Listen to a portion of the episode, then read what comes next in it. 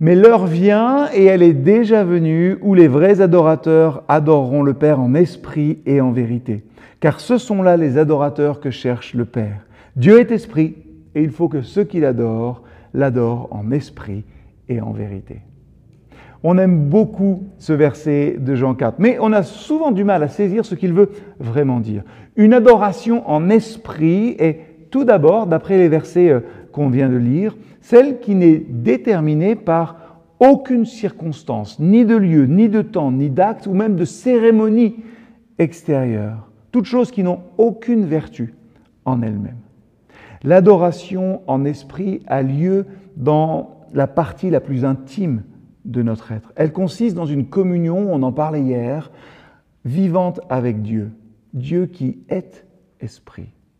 Et une telle adoration sera nécessairement une adoration en vérité, c'est-à-dire conforme à la nature du Dieu que nous adorons. Nous croyons juste et nous adorons donc justement.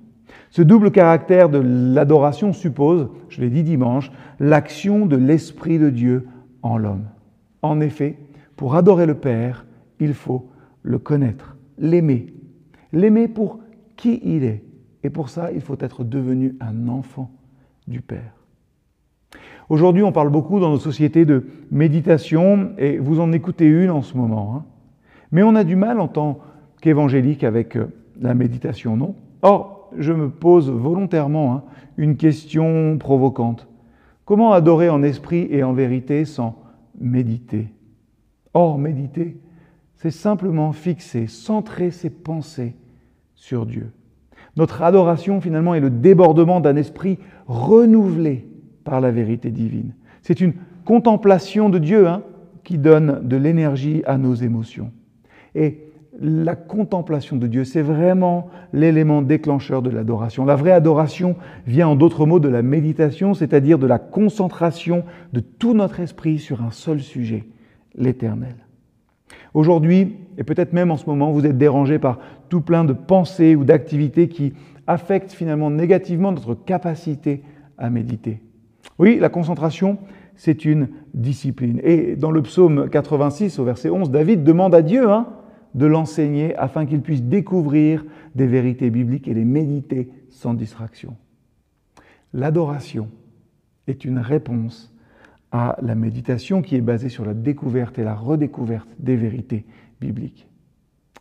Tous les obstacles à l'adoration, finalement, se, se résument en un seul mot, moi, notre moi. Nous sommes freinés dans l'adoration authentique quand on est préoccupé par nos propres projets, nos propres ambitions, nos propres soucis, nos propres inquiétudes. Et il en résulte alors que nous n'avons pas le temps pour découvrir la parole de Dieu qui est la vérité et la méditer. Oui, parfois la paresse spirituelle nous empêche de creuser dans la parole de Dieu pour découvrir toutes les richesses qu'il y a en elle. Alors que Dieu nous aide aujourd'hui à méditer sur la vérité et pas sur ma vérité, qu'il nous aide à prendre au sérieux aussi cette exhortation de David qui demande à Dieu de l'enseigner afin qu'il puisse découvrir sa vérité et la méditer sans distraction. Bon courage